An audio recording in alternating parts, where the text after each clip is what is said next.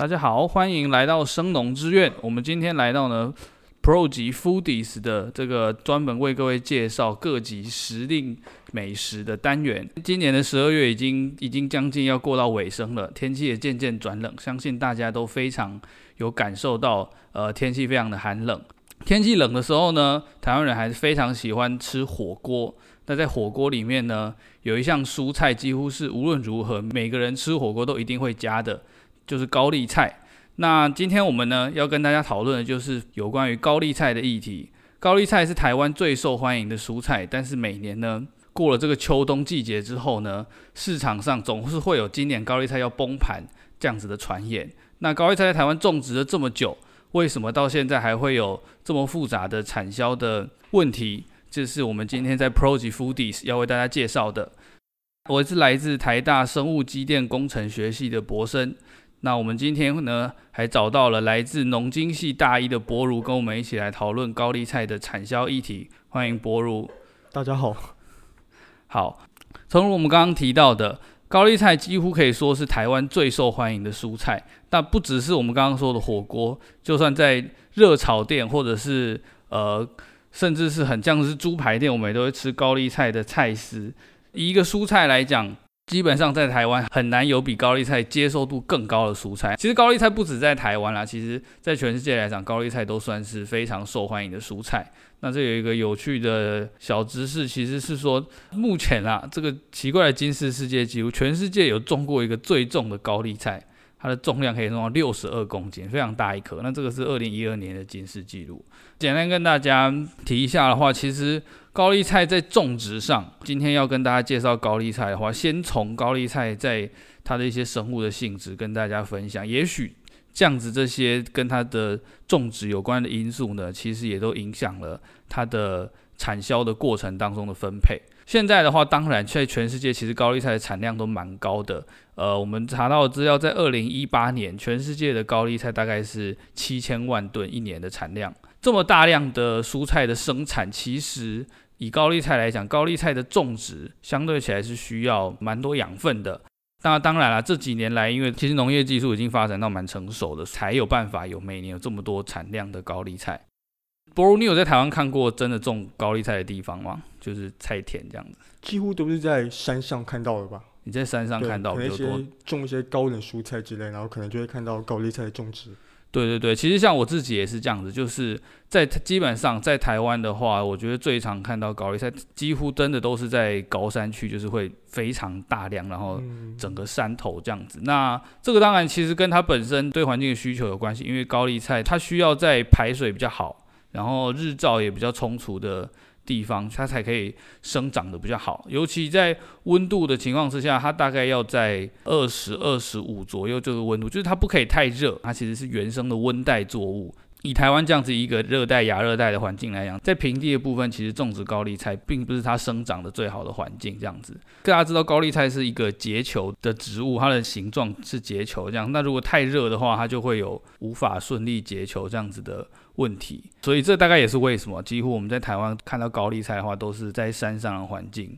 自己的话，因为我其实以前蛮喜欢去爬山的，然后其实印象都蛮深刻的，就是我们如果要往从从宜兰要上去合欢山武陵那个方向的话，就是从从宜兰开心中横上山，然后大概从南山那个地方开始，就是沿路真的都是高丽菜田。其实如果大家有开车的话，在那个地方的话，就会印象更深刻的就是在那段路开车的时候，其实是非常险峻的山路，但是等于说你开车旁边的车子常常都是那种非常大台，就是四十吨那种在高丽菜的。大卡车这样子，那其实可以看到整个高丽菜的一个生产的系统，其实在台湾是发展到是有相当的规模。要如果像我自己要讲这个有关爬山的经验的话，有的时候我们从比较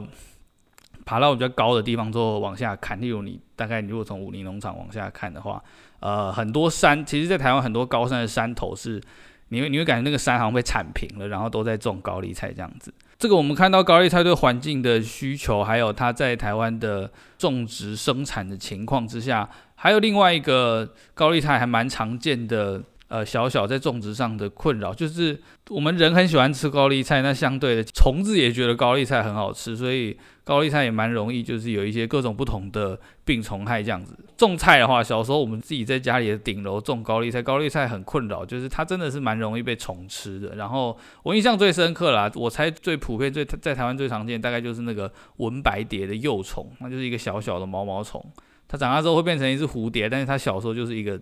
就短短胖胖的毛毛虫。然后它们吃高丽菜，就是在你没有下任何药的情况之下，它可以从高丽菜的最外面，然后吃到最里面，吃吃一个很深的像隧道这样，这个是真的蛮严重的。不过当然了，这个我们刚刚有提到，虽然高丽菜在种植上有这样子的，包括环境也好，或者是病虫害的一些困难，但是原则上这几年来，因为农业技术其实都蛮进步了，那这些问题以我们讲环境来讲，我们已经有办法在高山上开发，可以达到合适的温度。现在田间的这个洒水的机构，其实也可以。让高丽菜在一个水量充足，但是排水又很好的环境去生长。其实高丽菜大概是在微酸的土壤比较适合，这些基本上透过现在的肥料的技术也都可以做得到。那病虫害的话，这个大概就不用多谈。我想这个农药的部分就是不在话下。这个是高丽菜在台湾的种植的情形，大概是这样子。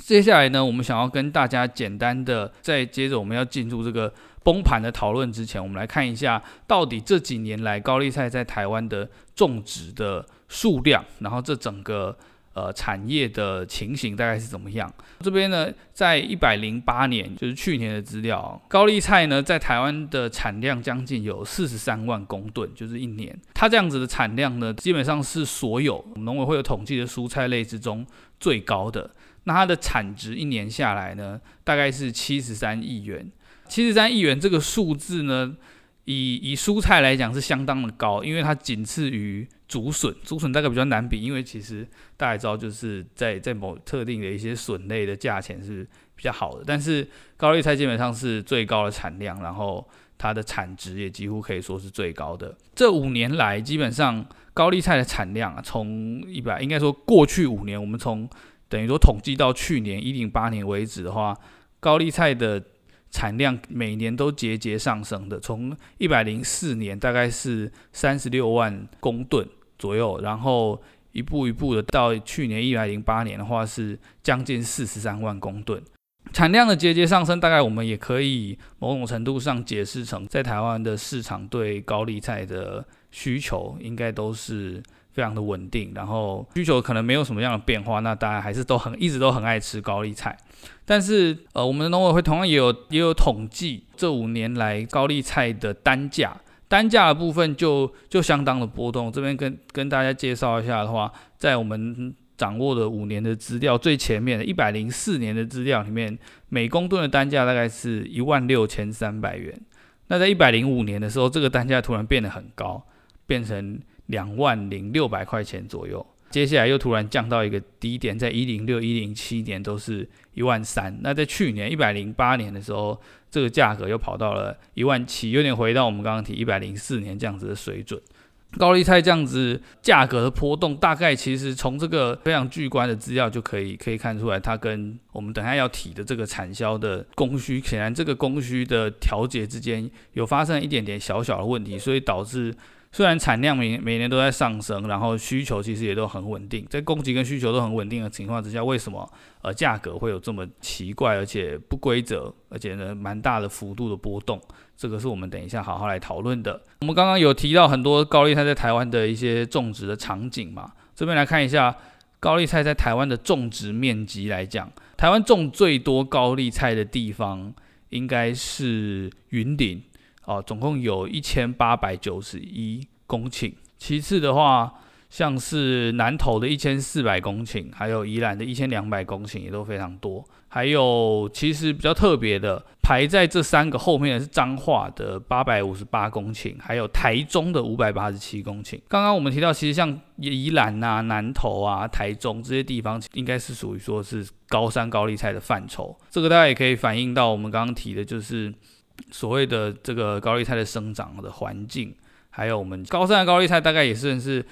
台湾人心里面有一种小小的迷思，一直都觉得高山的高丽菜比较好吃这样子。那实际上比较好不好吃这件事情非常的主观。不过我们这边可以跟大家讲一下，到底把高丽菜种在高山上跟种在平地上有什么差别？其实最主要的差别当然就是环境的差异所造成的嘛。那高山的高丽菜它的生长期可以比较长，因为这个温度的关系，生长期长，这个环境比较适合高丽菜带来的好处是说，在面对高丽菜的价格有波动的时候，农民可以比较有弹性的去调整他要采收的时间。也就是说，像是过往几年来，大概夏季的时候，高丽菜的价格都是比较稳的，那农民可以选择在那个时候。去去做采收，但是如果在平地的话，因为环境因素的限制，所以其实它采收的时间大概就是在冬季这个时间是比较没有调整的空间，个农民也就比较会受到价格波动的影响。讲到价格波动的影响，我们接下来就要来看，就是说，既然价格如此的不稳定，然后说农民可能会需要透过种植的环境来调整。过去这些年来，我们的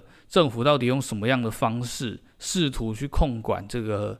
高丽菜的产量，然后要让它尽量的不要崩盘。产量的部分要怎么控管这件事情呢？过去我们农委会大概有三个不同的做法。最基本的一个做法是政府跟育苗厂去做合作，政府透过监控育苗场所登记的育苗数量，也就是说，育苗厂每个月把他们该月所培育的高丽菜的苗的数量提报给政府，那政府就会。通知农民说：“哦，目前我们的市场上有多少高丽菜菜苗出货？然后告诉农民说，诶，现在是不是已经种植了太多的高丽菜这样子？那呃，我们的政府采用的是灯号的方式来警示，有点像是空气污染的警示这样子。那他会用一个绿灯、黄灯、红灯、紫灯四级来告诉你说，现在的高丽菜的苗量是不是太多，然后会有崩盘的风险。”如果前阵子大家注意新闻的话，其实我们今天已经达到了就是超重的紫色灯号。这边提醒啊，紫色灯号的标准是每旬超过六百万株，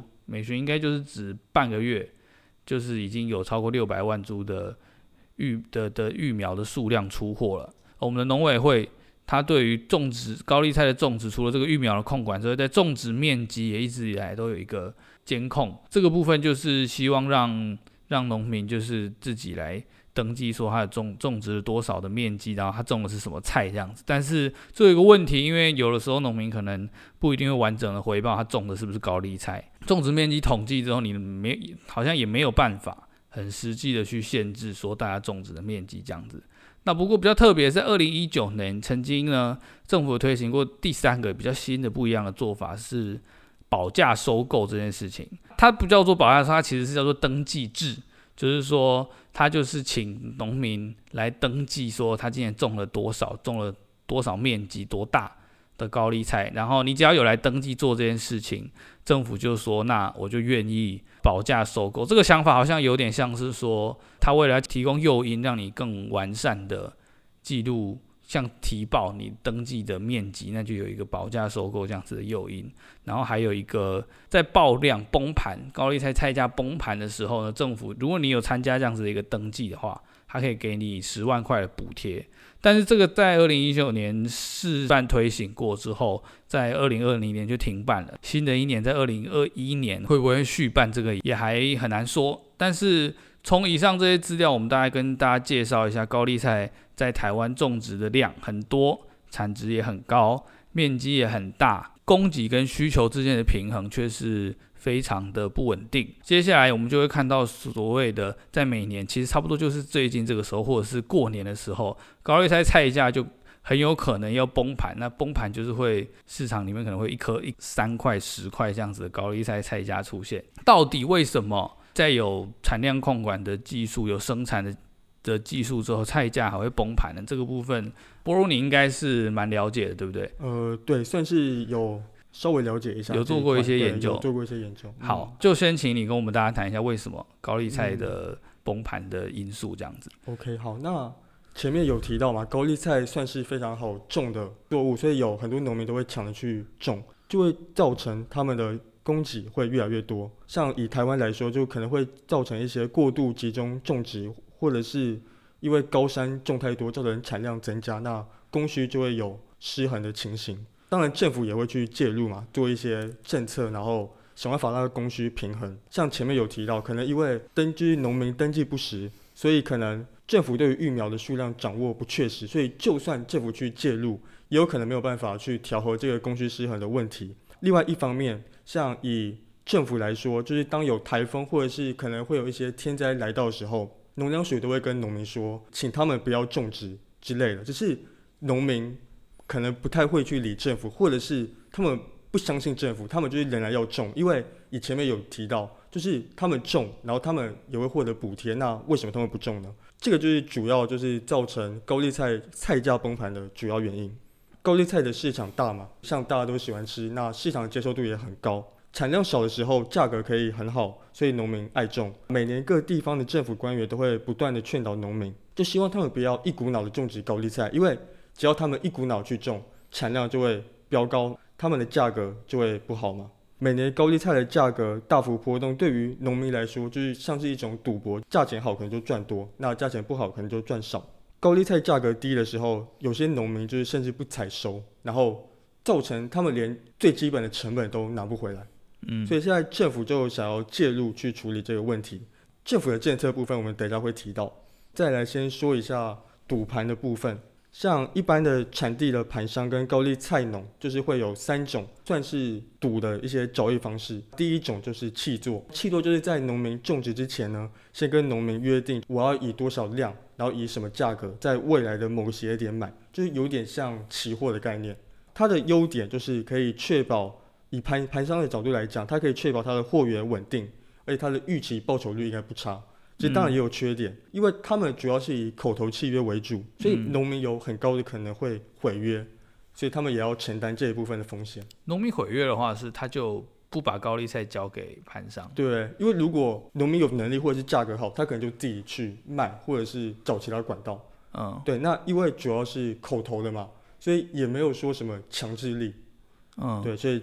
这一部分可能就是盘商这个赌很大，要负很大的风险。所以说，在农民跟盘商这样子互相彼此角力赌博的机制当中，契作应该是属于对、嗯、对农民是比较有保障，对农民比较有保障而言，嗯、对。再来第二种是收购，收购主要就是价格好的时候，就是盘商可能就是会以高价，然后四处跟农民收购。但如果当年生产太多，生产过剩，那可能根本没有盘商去向农民收购。这一部分相对来说，盘商负的风险就没有那么大了，就是可能以市价为主。如果市价高，那盘商就会跟农民就是收购更多，然后卖更高的价钱。那如果市价低，可能盘商就不会向农民购买任何东西，农民那些农产品可能也就卖不出去。嗯，所以气作的像做法像是种植前就可以去就可以先谈价。对，那收购就相反是已经收购是已经你的产品出来了，嗯、然后再开始砍要怎么卖之类的。嗯，再看市价价格怎么样，盘上去做收购。嗯、好，那第三个是第三个是代卖的部分。代卖的部分其实跟收购有一点像，就是一样是等你的农作物种植出来后。只是呢，它主要是盘商会收取固定的利润，然后风险都由农民承担。嗯，所以意思就是说，你如果你的价钱好，卖的很高价，那相对而言盘商赚的也多。那如果价钱不好的话，盘商赚的少，那农民更是惨。像我有看到一些盘商，就是当价钱不好的时候，他可能会选择不收佣金，嗯、然后甚至赔钱倒贴一些钱给农民。嗯，对，那价钱好的时候，农民就多给盘商多一点嘛？那如果价钱不好的话，盘商可能就会选择就是赔一点钱没有关系，因为像刚刚前面有提到高丽菜或者是一些农作物，它的价钱会有高低变动嘛？嗯，波动的问题会会有波波动问题，所以盘商可能就是不会说那么计较说，因为价钱低然后就完全剥削农民之类的。嗯，他可能反而在价钱低的时候还愿意补贴一点给农民，对，这样等于说他们他们也有这样子的。想法说，就是他们可以彼此在困难的时节帮忙，嗯、然后明年的时候，大家如果价格好的话，大家还可以继续合作，一起赚钱这样子。嗯、那当然这是一个很好的情况，好的合作关系。那当然也有一些盘商就是赔钱杀出啊，然后或者是甚至完全不体恤农民，然后就可能就跟一些人讲一样，就是剥削农民的部分。嗯嗯，所以这是盘商跟农民合作的三个方式。呃，对。然后看起来的话，是以代卖是农民承受最高的风险，呃、对对对。接下来就我讲一下政府下有哪一些政策。在前几年前嘛，就是无论哪一种制度，其实就是基本上就是当菜价崩盘的时候，政府就会不断的补贴，不断补贴，然后把钱给农民，就是会被外人讲说农委会可能就像福利部啊，就是一直给农民福利啊，而且重点是拿我们的纳税钱，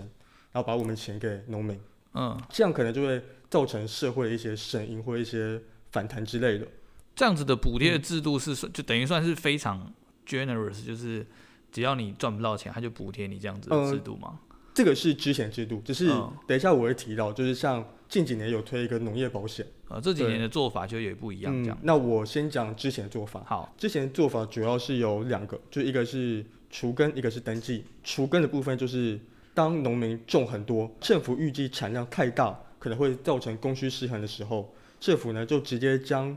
农民的高丽菜就是用犁田机压入田里，然后再给予补助，然后可以避免崩盘的噩梦。嗯、但是呢，之前有农民就说啊，他种高丽菜的生产成本可能一万八、一万九，甚至到两万。只是像前年或去年政府的补助可能都不到一万而已。对于农民来说，他可能连种子的成本都拿不回来。嗯，所以相对而言，农民会比较不喜欢除根这个方式，他们会比较喜欢。等一下我要讲的就是。第二种制度登记，基本上就是保价收购，嗯，就是你种植农作物，政府会制定一个最低价格，那他就直接把钱给你，就是不管供需失衡怎样，都可以拿到最基本的收入，嗯，像我刚刚有说到嘛，就是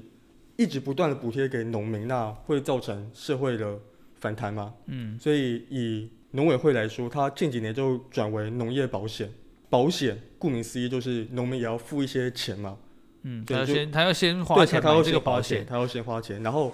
而不是就是全靠政府补贴，就变成让农民也有那种就是承担风险的意识啊，不要说我种多少都可以拿到钱。这个保险它的它实际上的的操作的过程大概是是什么？保险其实农以农业保险来说，目前有七种，依照不同的品相，就是比如说高丽菜啊、A 菜等等，嗯，然后会有不同的一些。做法，嗯，对，那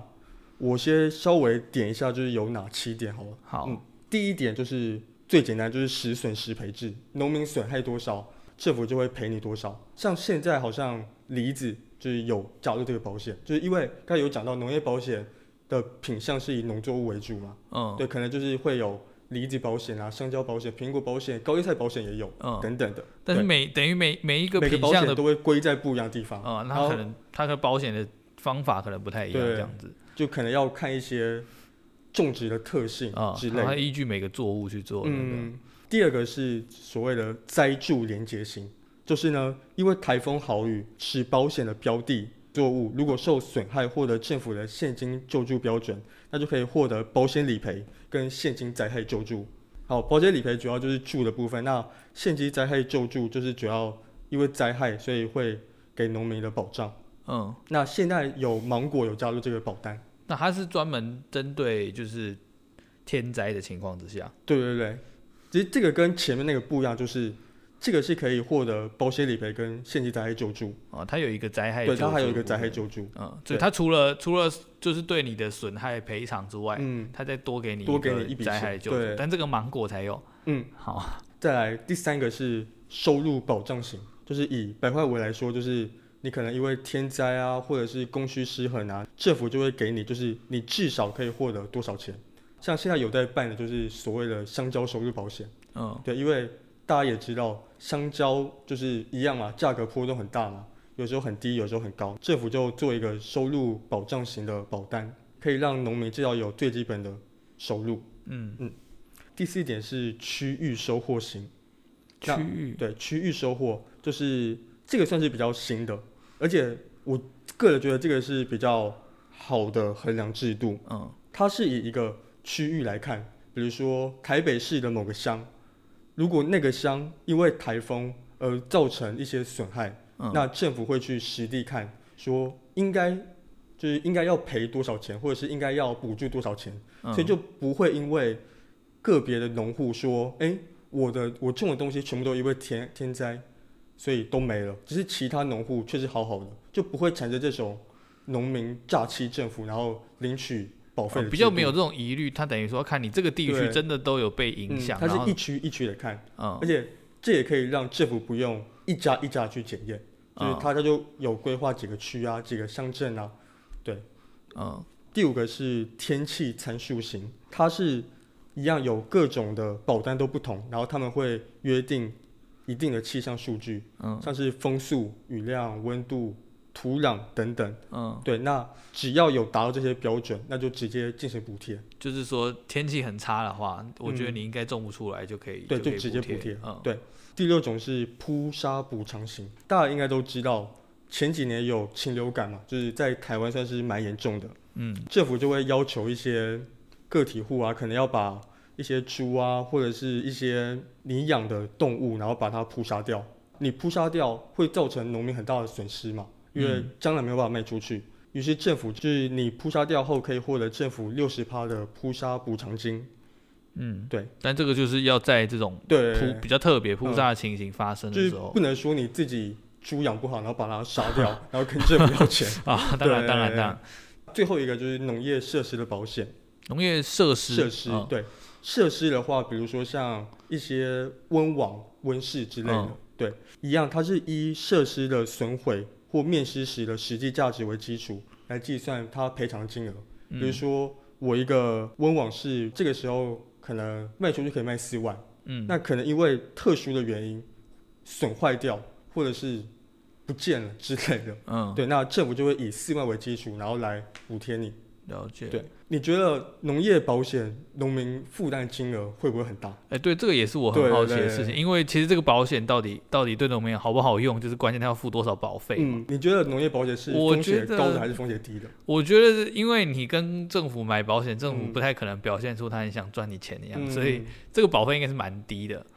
哎、欸，其实保费本身蛮高的，保费本身蛮高的，是。当然，保费高，农民又会生气反弹嘛。嗯，所以像现在农委会就有补贴，就是一些农渔民啊，可能三分之一到二分之一的保险费，所以算是补贴蛮多的。所以说，它的等于说它的保费是高，但是，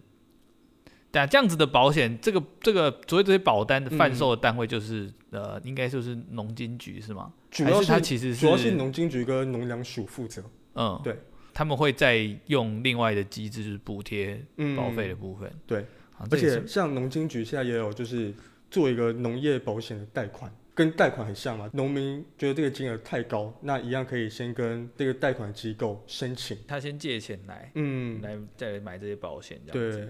高利贷的部分，嗯、高利贷的保险，高利贷的保险目前是只有所谓的收入保障型。嗯，对，就是跟香蕉一样。就是说，如果你的灾损就是没有办法让你有收入的话，嗯，你还是可以得到最低的收入，基本的收入，对，基本收入贴这样子。嗯，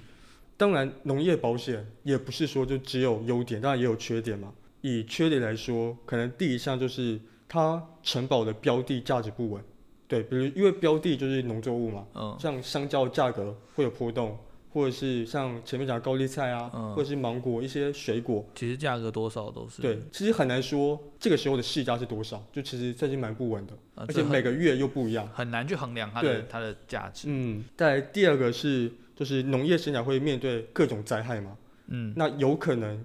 补助的金额会很高，可能会让政府的成本更高。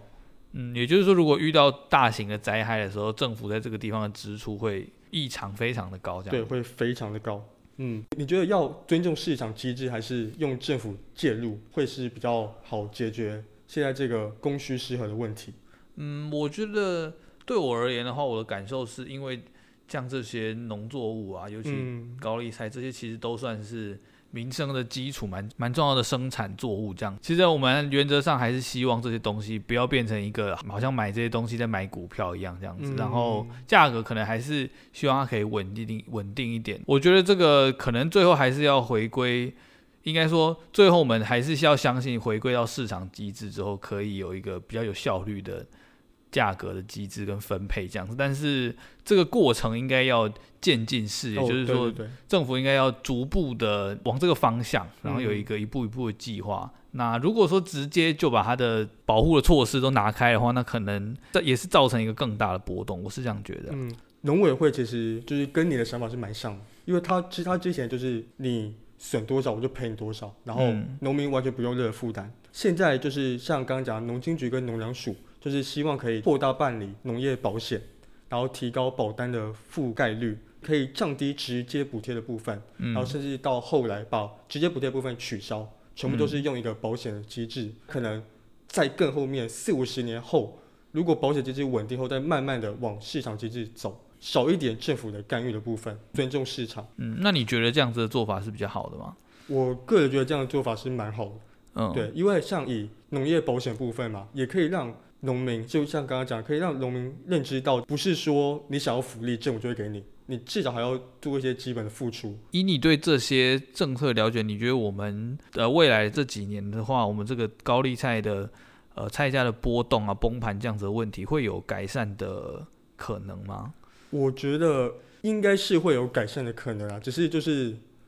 可能。学者跟一些政府的官员，如果以合作的方式来看待这件事情会更好。对，因为像很多学者可能都会反对政府的干预，嗯，那很多政府官员可能因为不采纳学者的论点，那这样可能就会变成，其实两边都是为台湾的农业发展好，嗯，就是可能就会造成无法合作，然后政策可能就推动没有办法那么顺利，嗯，所以我希望就是如果可以透过两方的沟通啊，或者是论坛，应该可以让。菜价的问题解决，嗯。嗯，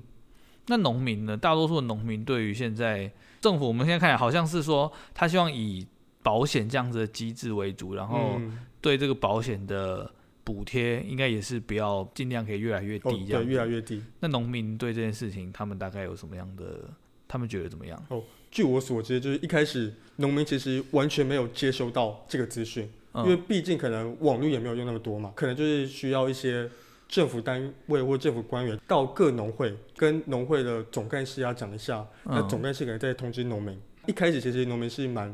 反感的，嗯，对，因为他们之前是都不用缴任何钱，嗯嗯，直接就可以获得保障嘛。现在变成说你要来跟我买一个保险，对，所以当然农民会也会有不满了，只是也不能怎样。他们也只能选择加入这个保险制度啊。他们不加入的话，应该他们承担的风险还是更大。对，而且像我刚刚说，如果保单覆盖率越来越高的话，只有农民会是完全没有任何补贴、任何补助。嗯，对，如果没有加入保险制度的话，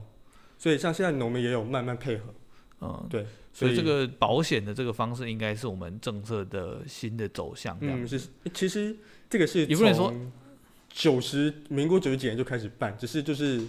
可能因为政党轮替啊等等，然后可能就是做一下又不做，然后做一下又不做。嗯，对，所以当然政治的轮替也是我们要注意的一部分啊。希望就是不管是哪一党执政，可以以农民为主，或者是让台湾农业更进步，就不要为了反对而反对。嗯，这样应该就是可以稳定的发展农业保险这一块。嗯，对，那就可以去除掉就是补贴啊，然后对于纳税人而言也是一件好事。嗯嗯，